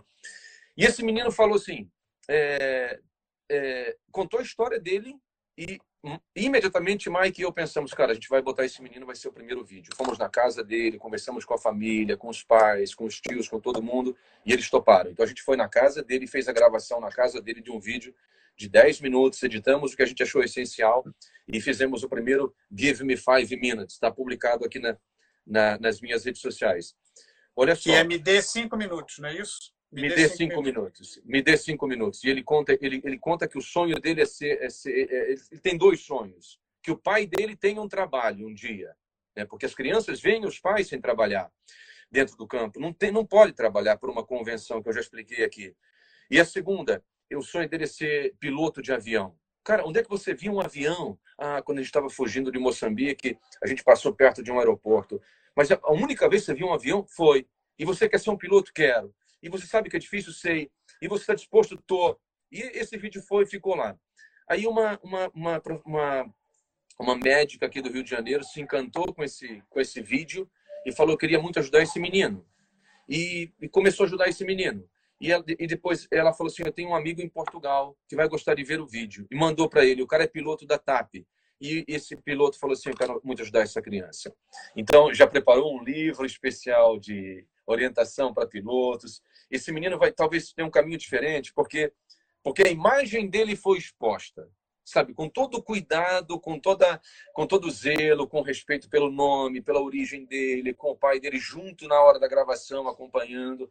Então, assim, é muito legal você perguntar isso, porque é, a imagem que expõe devidamente ela pode ou poderia ser a mesma imagem que salva, que ajuda, que resgata, que dá suporte. Se você perguntar para esse menino hoje, né, que, que, começa a receber ele, a família dele e tantos outros que vão se beneficiar dessa ajuda, é, se ele gostaria de, de, participar desse projeto, cara, a resposta dele vai sim, eu quero muito. Eu quero que as pessoas me enxerguem. Então, é, às vezes até ingenuamente as pessoas vão e começam a tirar foto e a postar, sabe? Mas tem que ter esse cuidado, tem que dar nome, tem que identificar, tem que saber se a pessoa concorda, quem que aparece. Então, eu estou 100% do seu lado é, quando você faz essa pergunta em relação à precaução, mas eu também penso na oportunidade, no caminho que você cria, na, na sabe, na, na, visibilidade que você dá para pessoas que jamais seriam percebidas. A casa desse menino é no Catuza, o campo é dividido em áreas. E esse bairro é o bairro que não tem energia elétrica, é a área assim mais pobre dentro da pobreza.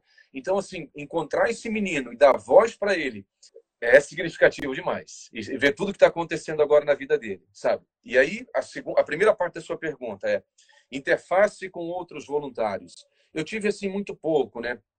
É, os meus colegas que já estão há mais tempo lá, talvez é, que passaram mais tempo do que eu, talvez tenham tido mais contato. Eu, eu tive com o pessoal da DAP. A DAP é uma fundação holandesa se eu não estou equivocado, e eles têm muitos voluntários lá, mas todos eles voltaram um pouco antes do corona começar, então é, a minha interface foi muito muito muito reduzida, muito limitada com, com, essas pessoas assim.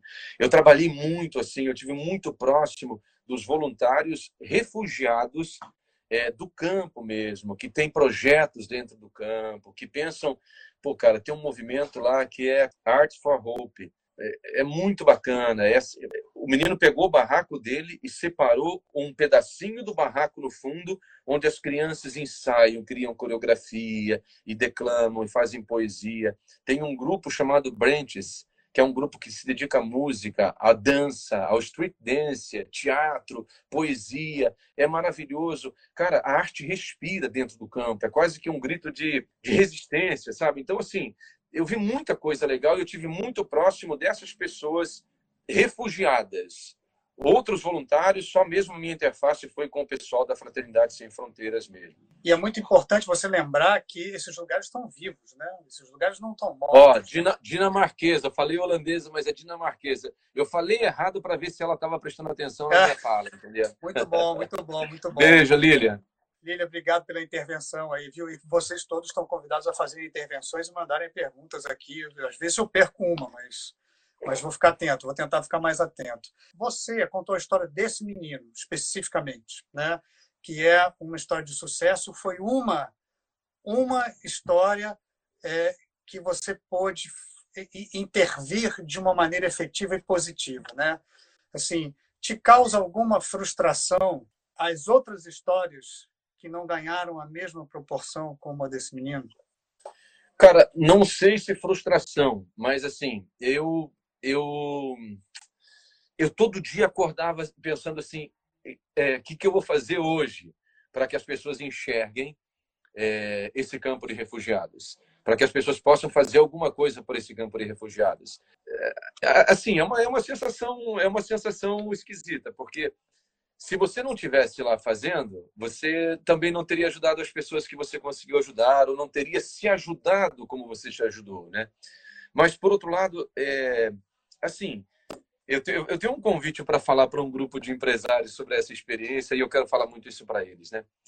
Quanto, mai, quanto maior é a carência, quanto maior é a crise, quanto maior é a tragédia humana que você encontra e o campo de refugiados é esse espaço, maiores são as oportunidades de intervenção, de ação humanitária, de projetos que você realmente impacte a vida das pessoas.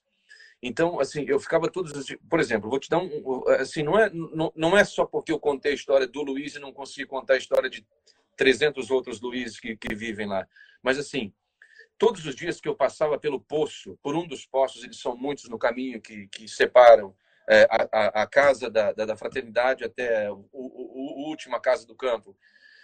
Cada vez que eu passava pelo campo, eu pensava assim, cara, não é possível. O Brasil é um dos países mais avançados do mundo na engenharia. E eu já tenho uma filha estudando engenharia aqui, já dei uma missão para ela. Como é que a gente até hoje está aqui bombando essa água para sair desse poço artesiano? Cara, as pessoas têm problema aqui, velho. Isso dói.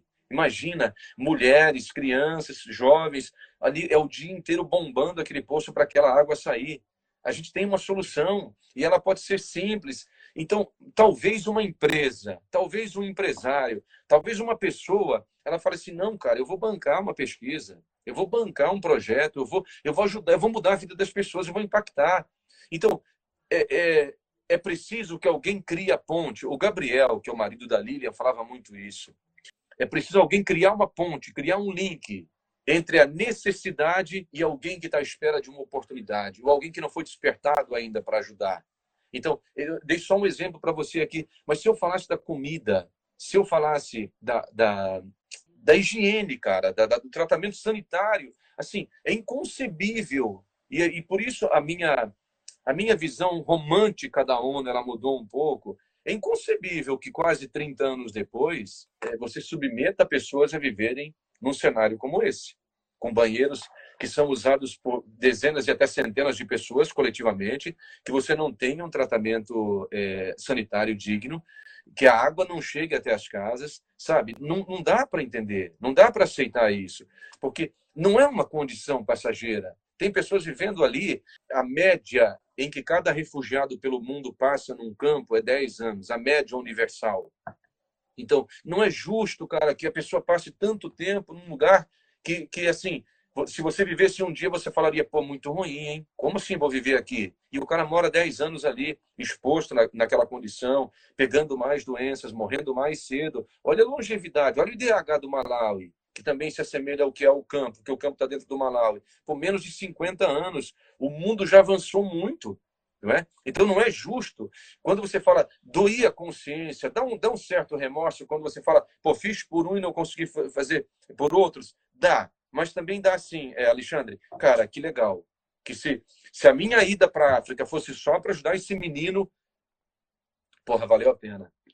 É bonito isso que você falou, porque assim, isso mostra uma, uma, grande dicotomia nossa também, né? A gente não consegue ajudar todo mundo, mas poder ajudar uma pessoa, um grupo de pessoas, ou deixar alguma coisa perene lá para essas pessoas é muito importante, né? Que assim, o voluntariado é se voluntariar e também deixar alguma coisa lá, né?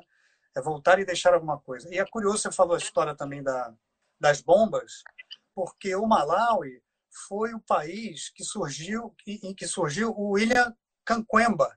Não sei se as pessoas vão lembrar ou vão saber quem é o William Kankwemba, mas o William Kankwemba foi o rapaz que escreveu O Menino, né, o menino que descobriu o vento, né? E ele criou uma bomba, né, por energia eólica com sucatas, né? E tem um livro, um livro, o livro é bonito e o filme está disponível na Netflix. E é um filme super bonito também, né? Que é dirigido pelo Cheretel Ejiofor, que é aquele grande ator nigeriano é, e inglês, né? Então, o, o, o país que fez surgir esse rapaz, essa ótima ideia, né? não levou adiante a ideia dele, porque é uma ideia tão fácil de se propagar, né, de, de você replicar, no país todo, principalmente dentro de um campo de refugiados, né? porque foi uma ideia muito simples. E isso me, me, me, me faz é, lembrar o seguinte, de te perguntar, qual é a, a relação entre o, o, governo do Malawi e o campo de refugiados? Porque o governo do Malawi, o próprio presidente, né, o Peter Mutharika, se comprometeu a levar essa tecnologia para outras áreas do Malawi e tal, mas é, desde que ele prometeu isso, que foi quando o filme fez sucesso e o, e o William Kankwamba começou a dar palestras com o TED, etc. E tal, nada aconteceu. Isso me faz imaginar que tipo de relação o governo tem com o campo de refugiados. Há alguma, alguma ação efetiva do governo lá dentro ou só a ONU e só voluntários? Cara, eu, essa pergunta sua aí, eu, a gente vai continuar se perguntando. Eu não sei por quê. Que não foi levado adiante o projeto, que não foi aplicado em tantas outras áreas do próprio Malawi. Eu consegui andar bastante no Malawi, sabe? Com o Mike, com o Frank. A gente visitou um orfanato em, em Coma. É, passamos um dia lá. É, a gente cruzou um espaço grande. Lilian e Gabriel andavam muito mais é, pelo Malawi, mas eu realmente não sei por que, que não, não se levou à frente essa ideia. Falta de vontade assim, política, provavelmente. É, então, é, eu falei no início aqui, acho que algumas pessoas talvez não tenham ouvido, assim, é, isso de alguma forma me frustra, porque eu fico com a triste sensação de que essa miséria ela é, ela é importante que seja mantida, porque algumas pessoas se locupletam desse cenário. Isso é triste dizer, sabe? Mas algumas vezes a impressão é essa, porque é uma volta no tempo, assim, são coisas muito em termos de estrutura, de infraestrutura, de logística, de condição de vida, de investimento na, assim, no básico para as pessoas, é muito atraso. Então, não é, não é nenhum julgamento sobre, sobre o país, é, não é nenhum julgamento sobre as pessoas, é uma percepção de que, assim, Não é possível que o mundo não tenha enviado recursos aqui, através da ONU ou através do governo, porque o Malawi recebe ajuda internacional para que essa situação tivesse diferente. E se essa ajuda veio, por exemplo, agora, houve um anúncio oficial de que uma verba gigantesca foi entregue para o país por conta da prevenção do coronavírus. Cara, onde está esse dinheiro? Sabe? Então, assim, eu fico com essa triste sensação. Quando você me pergunta sobre a gestão a ingerência do governo sobre o campo, do presidente, do país, enfim, sobre o campo, o campo está num território malauiano, a pessoa responsável, a, a, a manager, né, a administradora do campo, ela é malauiana também, mas eles trabalham em parceria com, a, com o Acnur para a administração do campo. Né? Tem uma escola dentro do campo que a, a, atende primário e secundário. Escola que não dá vazão para a quantidade de crianças que tem no campo, é, assim, mas enfim. E essa é uma escola também que funciona em parceria com os jesuítas, mas assim, com uma carência muito grande, né? Inclusive, por conta disso, a Fraternidade Sem Fronteiras está trabalhando, está se voltando para a educação, está olhando para essas crianças, que é uma perspectiva de mudança. Eu, eu queria falar uma parada, Alexandre, não sei assim, acho que tem duas frentes aqui. Esse, esse tópico que você levantou me, me, me remete a dois cenários. Um, tem uma briga que é os antigos, os, os, antigos tinham um adágio latino que é muito legal. Primum vivere, de inde filosofare, que significa primeiro viva, dê comida, alimente, e depois você discute, estuda, eh, debate, elabora um plano, porque tem uma urgência que é a fome, que é a comida. Eu não posso chegar para um refugiado que não sabe se vai ter comida amanhã e falar, cara, vamos ficar discutindo aqui, sabe, o futuro, se um dia a diplomacia do Malawi, se um dia relações exteriores da, da ONU, se, sabe, tem, não dá, cara, o cara está com fome. Ele, ele tem que ter alguma coisa para comer. Então, tem alguma coisa que depende da nossa ação que é para agora, né? E é muito emblemático falar isso aqui na hora da, da, do almoço da maioria das pessoas, assim, mas a fome é real, a fome é real, a luta pela comida, ela existe. E é inconcebível no mundo que produz, sei lá, alimento para 11 bilhões de pessoas, que a gente tem aí 3, 4 bilhões sem acesso ainda a uma alimentação de qualidade. Né? Então, tem uma briga que é lá em cima, que talvez a gente nem consiga influenciar muito, nem consiga participar, mas ela é diplomática, ela é nível de relações internacionais, relações exteriores, são as pessoas de gabinete, de colarinho, que vão chegar lá e vão pensar, gente, o mundo não pode continuar assim, a gente tem que dar, tem que fazer, cumprir o acordo de 1951, a primeira lei sobre refugiados. O cara tem direito a trabalhar, ele tem direito a uma vida digna não é porque ele foi expulso do seu país que ele não é mais um ser humano. Então, essa é uma briga. E a outra é aqui, ó, cara, o que a gente pode fazer hoje para esse cara que está nessa situação? Então, acho que isso fecha a resposta para esse tópico aí que a gente está discutindo aqui. Exato, exato. Eu me lembrei muito das palavras do Enfio, né? Quem tem fome tem pressa, né? A Adriana Dornelas, que entrou aqui também, quase que deu esse outro adágio, que é o adágio do, do movimento Fome Zero aqui, né?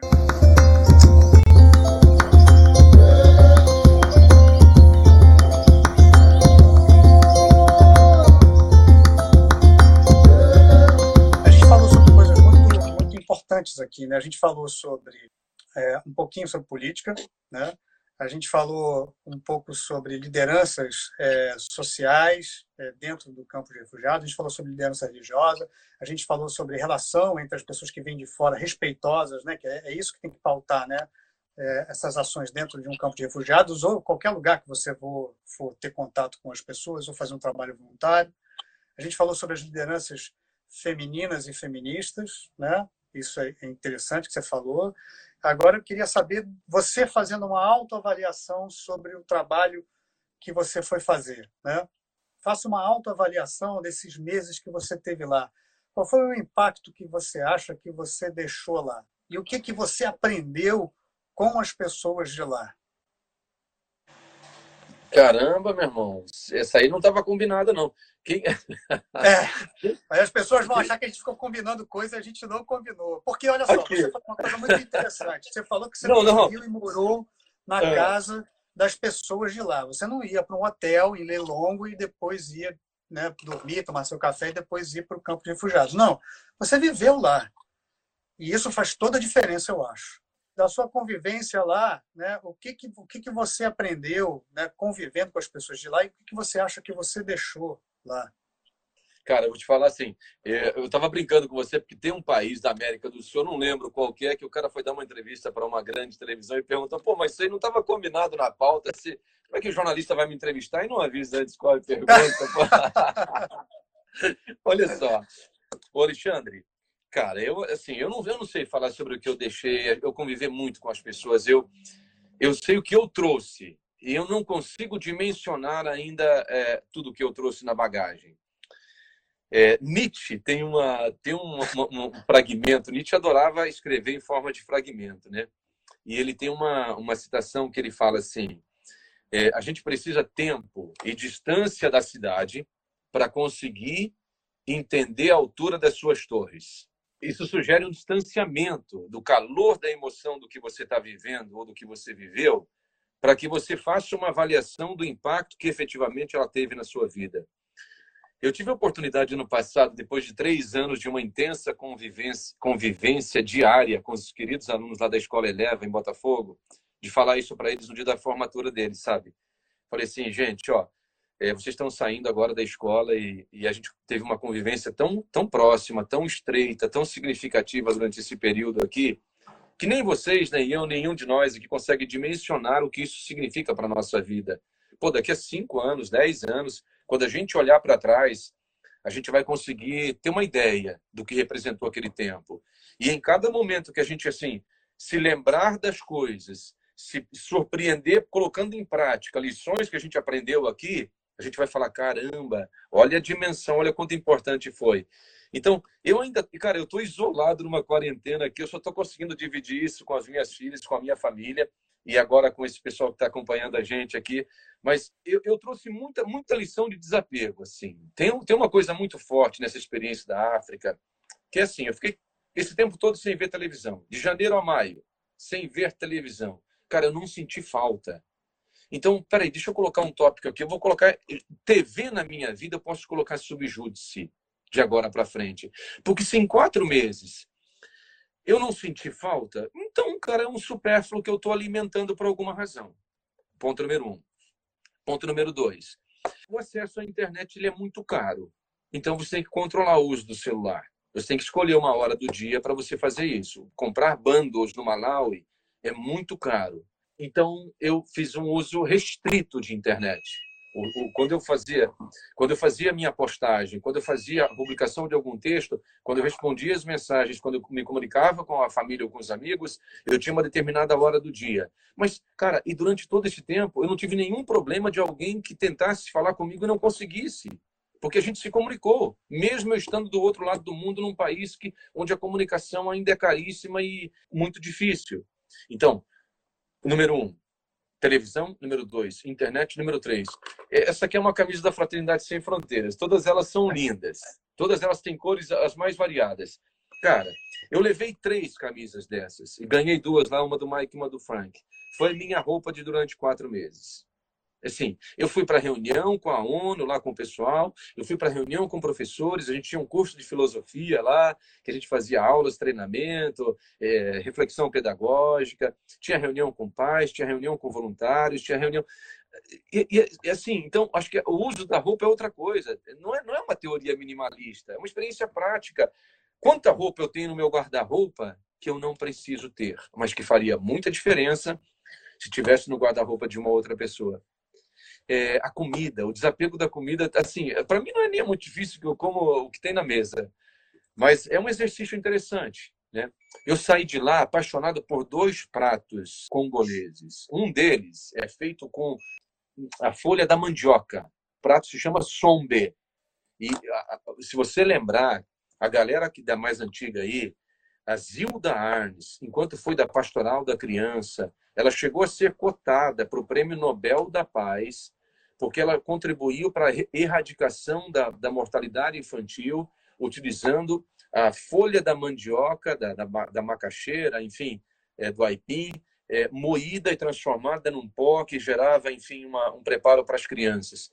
Uma então, farinha nutritiva, isso. Farinha altamente nutritiva. E eles preparam um prato maravilhoso. Eles colocam gilones, colocam. Pô, cara, é saborosíssimo. Assim, desarmado. Sentei, sentei minha mesa com eles e comi, adorei. Quero divulgar. Vou gravar um vídeo só sobre o sombra para colocar. Give me five minutes. E eu te dou uma receita maravilhosa. Vai ser uma atração maravilhosa.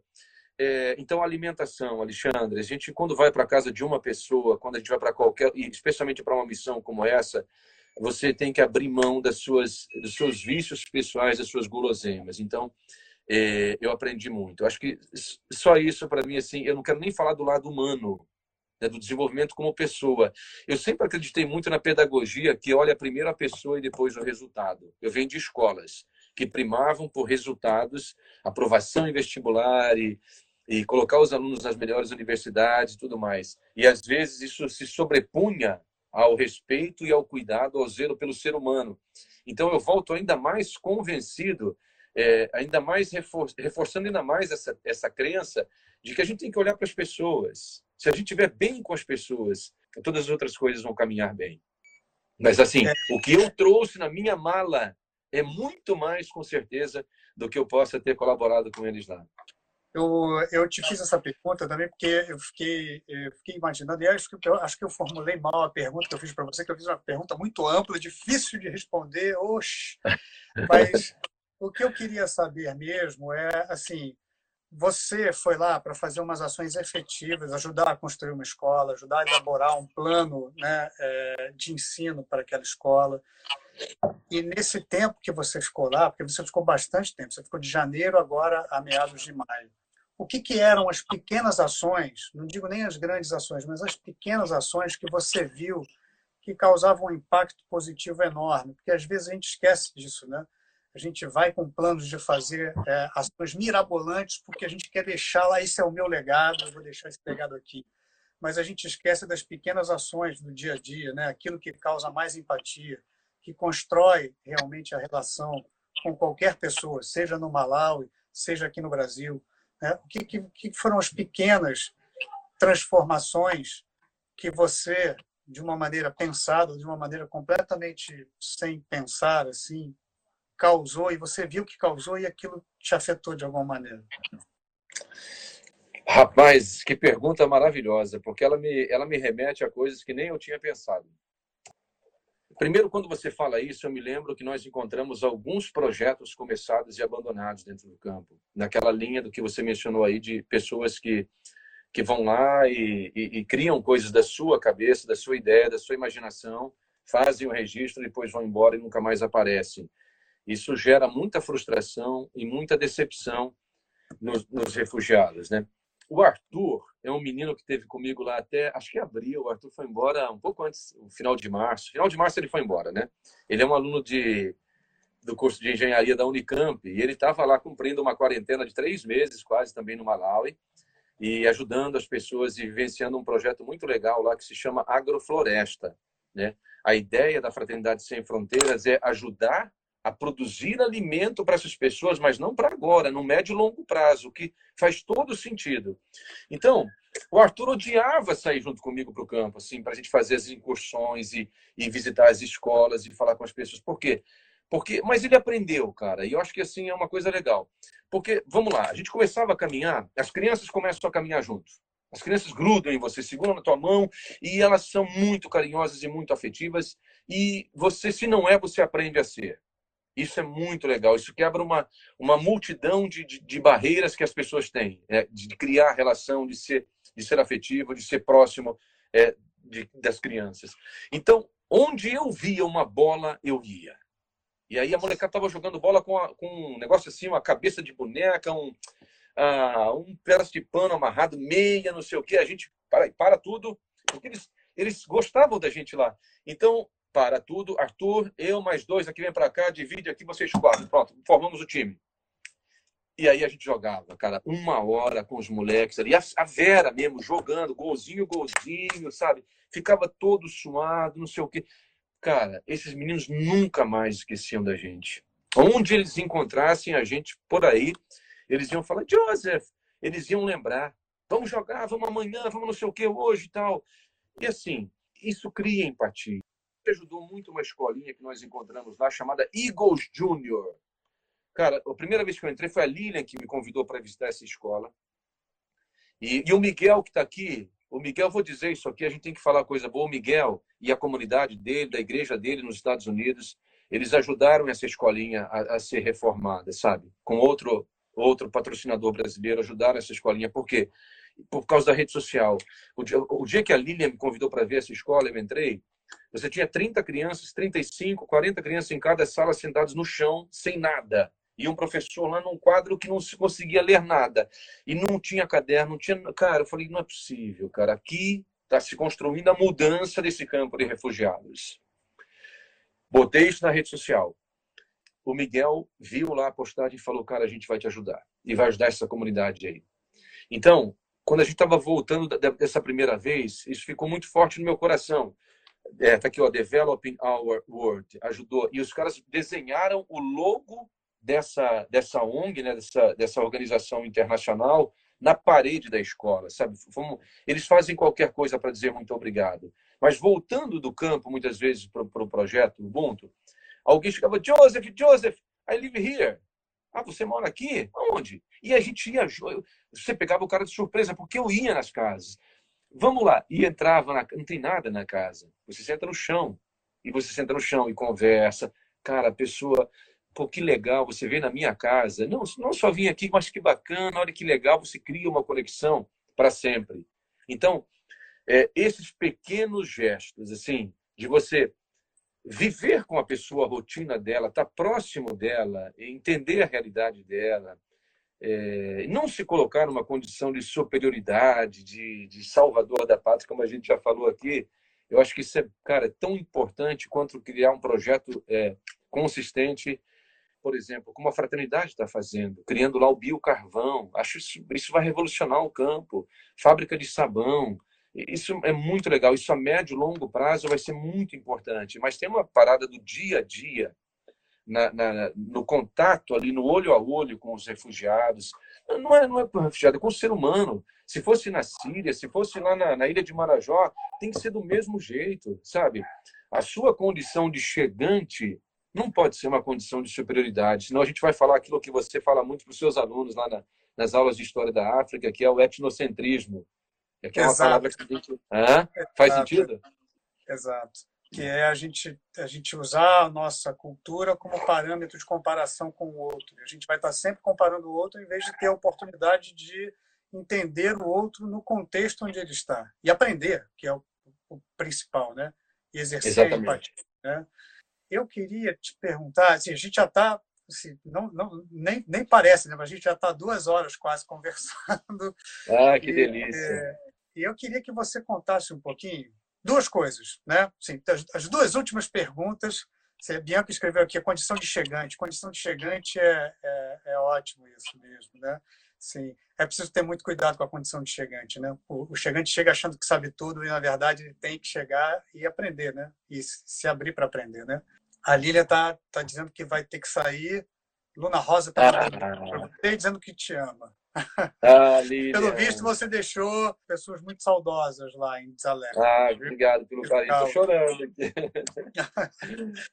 e aí eu queria pegar esse gancho né, da, dela dizendo que te ama, que as pessoas sentem sua falta que e sua presença lá foi muito, muito bacana. Eu queria que você dissesse, é, o Fraternidade Sem Fronteiras é uma ONG séria, né? Que faz trabalhos lá, não só lá, mas também em Madagascar e alguns outros países que agora não me lembro, talvez você lembre, né? Sim. Se alguém aí é, que está nos ouvindo e, e, que tenha sido sensibilizado pelo trabalho de voluntário, agora nesse momento de pandemia não dá, né? Mas que gostaria de se dedicar a esse tipo de trabalho, como faz e qual é o sentimento que alguém que gostaria ou que quer ser voluntário precisa ter para ir ser voluntário em qualquer lugar, seja no Brasil, onde você já fez vários trabalhos voluntários aqui no Brasil, ou no continente africano, ou na, ou, ou na, na, Ásia, ou na, na Europa, ou na Oceania, onde quer que seja. Oh, excelente esse tópico aí, Alexandre. Muito legal. A gente não poderia encerrar esse papo sem falar sobre isso, cara. Primeiro, eu queria falar assim da minha gratidão, do meu carinho pela fraternidade. Eu sou um cara super resistente à ONG, super vacinado. Eu sou mó desconfiado, assim. Eu, eu, a minha primeira parada é eu não acredito que esse dinheiro vai chegar e tudo mais quando alguém fala. É, mas eu respeito muito, assim como eu, eu durante muito tempo e, e continuo até hoje é, ajudando uma outra ONG que eu considero séria aqui no Brasil também. Mas, assim, eu, eu fiquei muito surpreso de ver é, a maneira como a Fraternidade Sem Fronteiras ela impacta a vida das pessoas. Você perguntou, é Madagascar, é Malawi e o outro é Moçambique. E, a e assim, Adriana escreveu aqui, Malawi, Moçambique, Senegal, Brasil e Haiti. Ah, então, a Adriana, obrigado, Adriana, está mais atualizada do que eu. Eu não sou um voluntário oficial da, da, da sou um colaborador assim. Eu estou num escalão assim abaixo. É, eu, mas eu sou muito grato à fraternidade por essa oportunidade que me foi dada através da Clarissa, do Wagner, de viver esse tempo lá e aprender bastante assim e ver como é na ponta. Porque quando um cara faz uma doação assim deposita um dinheiro, se torna padrinho, vai lá e ajuda. É, tem, é tão distante assim que as pessoas ficam se perguntando, mas eu pude testemunhar em loco como esse dinheiro é aplicado, como é, é o que está tá fazendo. E eu vou dizer para você, cara, no Desaleca hoje a organização não governamental mais importante. Eu vou dizer para você que é minha percepção, é minha, hein? Não é um dado oficial o braço direito da ONU no, no Desaleca hoje é a Fraternidade Sem Fronteiras, sabe? É, sob todos os aspectos. E agora que eles estão entrando na educação, eu vejo uma esperança significativa de mudança para as próximas gerações nesse campo de refugiados. Porque se a gente não mexer na educação, a gente vai continuar alimentando a dependência das pessoas. Isso é muito ruim. Isso é humilhante. As pessoas dependerem da comida para viver hoje, isso não muda a realidade. Então, quando alguém está aí vendo esse nosso papo, depois vai olhar aí, eu, eu assim, acho que para você ser um voluntário, não precisa ser nessa dimensão e nessa radicalidade, né? Eu vivi outras experiências anteriores a essa, que talvez que tenham me ajudado a me preparar para esse momento. E tem uma, tem uma confluência de fatores que eu sempre digo que eles nunca vão estar completamente é, 100% fechados. No meu caso, é o trabalho profissional, as contas continuaram chegando. Saúde, tempo, família e alguém que aceite você como voluntário um desafio um projeto. Então, de toda essa equação aqui, hoje olhando para trás assim, o ponto mais delicado é família, porque assim, mesmo que eu vá de coração aberto, porque é uma imersão muito radical, e havia uma ameaça velada por trás, especialmente depois do corona, sabe? Havia um risco embutido. Mas não, não mexe só com você. Eu sou pai de duas meninas. Eu tenho uma família aqui. Então, quanto que eles sofreram, isso eu não consigo dimensionar. Quanto foi difícil para eles, isso eu não consigo dimensionar. Mas esse é um preço que eu, que eu pago também quando eu faço uma imersão tão radical. Então, assim, é, o saldo é muito positivo, eu acho que vale muito a pena, mas existem ações que estão mais próximas de nós, que não exigem uma imersão tão radical, que são colaborações, especialmente agora em tempos de pandemia, que a gente pode fazer, que a gente deve fazer, e que estão mais ao nosso alcance. Para aqueles que desejam é, não só contribuir, colaborar com a fraternidade, abraçar um desses projetos, se você quer pensar junto comigo sobre a água, sobre alguma outra coisa que eu falei aqui do campo, cara, manda mensagem, vamos trocar uma ideia sobre isso. Mas assim, para quem quiser conhecer melhor, então visita o, o, site da Fraternidade Sem Fronteiras e a Fraternidade tem um programa de voluntários, um programa para voluntariados. Eles organizam caravanas de pessoas, de médicos que vão para lá, de psicólogos, de profissionais de várias áreas que vão, passam três semanas, um mês e ajudam as pessoas durante esse período lá no Malawi, no, no campo do Desaleca. Assim, tem muita coisa possível da gente fazer, que é possível a gente fazer, Alexandre, sem ter que tomar uma decisão tão radical quanto essa que eu tomei, que assim, que impactou muito a minha vida, que acho que mudou minha vida para sempre, sabe? É, muito do que eu vou decidir daqui agora, da, da agora para frente tem a ver com o que eu vivi nesse período lá, mas a gente pode fazer coisas menores e tão significativas quanto, tão importantes quanto, porque se na essência o nosso objetivo é, cara, vamos ajudar o próximo, vamos ajudar o outro, vamos ajudar a gente mesmo a ser melhor como pessoa. Na essência, quem mais ganha é a gente, né? Como voluntário. Você vai, você se envolve em mil projetos, trabalha, ouve, conversa, dialoga, canta, aprende a cultura local, mas você está se transformando como pessoas. Eu, só para encerrar, eu escrevi quando eu cheguei aqui, eu falei assim: é tão bom voltar para o mesmo lugar e encontrar assim as mesmas pessoas e notar que a gente está diferente. Esse é o maior ganho da, da experiência voluntária. Poxa, eu acho que a gente não podia encerrar de uma maneira mais bonita, viu, Evaldo? Eu, ah, eu, eu, eu quero te agradecer demais por você ter aceitado o convite para a gente conversar, por você ter dividido de coração aberto essas experiências é, e de você ter dividido com a gente a sua sabedoria, né? depois de uma experiência como essa. Sim, é uma experiência Pô, que ainda cara. mexe com você e acho que vai mexer com você para sempre. Né? Se alguém quiser, acho que se alguém quiser ver fotos, né? Eu acabei de encontrar aqui tem Zaleca Online, é um perfil no Instagram, tem uma hashtag também, é, Zaleca Refugee Camp. Mas eu quero te agradecer demais, muito, muito obrigado pela conversa. Muito obrigado por ter dividido a sua experiência comigo e com as pessoas que estão acompanhando a gente também, que estão aqui até agora conosco. Muito obrigado, muito obrigado mesmo. Obrigado por ter dividido os seus sentimentos e a sua sabedoria. E eu acho que para nós foi muito bom, viu? Eu quero te agradecer. Ah, não, não, eu que agradeço o carinho, a gentileza do convite. Agradeço a Beth, que passou o contato para você, fez a ponte da gente. E quero convidar as pessoas que estão aí, que, que, que queiram assim entrar nas redes sociais. Eu tenho postado é, as coisas todas que eu vivi lá. Já estava postando quando estava lá. Agora estou organizando com mais calma para continuar. A gente criou uma série que vai continuar, se Deus quiser, chamada Give Me Five Minutes. E a intenção é dar voz para quem não tem, face para quem não tem, é, tornar visíveis os invisíveis.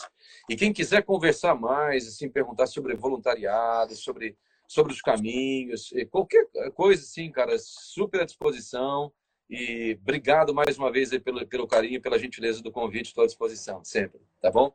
Muito obrigado. Eu é que tenho que te agradecer demais. Olha, muito obrigado. Boa quarentena para você. Bom retorno para sua família aí, com a sua família, viu? E um abraço grande. Muito obrigado mesmo. Eu estou muito agradecido. Acho que todos nós estamos muito agradecidos, viu? Valeu, fica com Deus. Um abração a todos aí, Você gente. Também. Obrigado a todos, hein? Valeu. Agora vou ler as mensagens. valeu. valeu, valeu, um abração.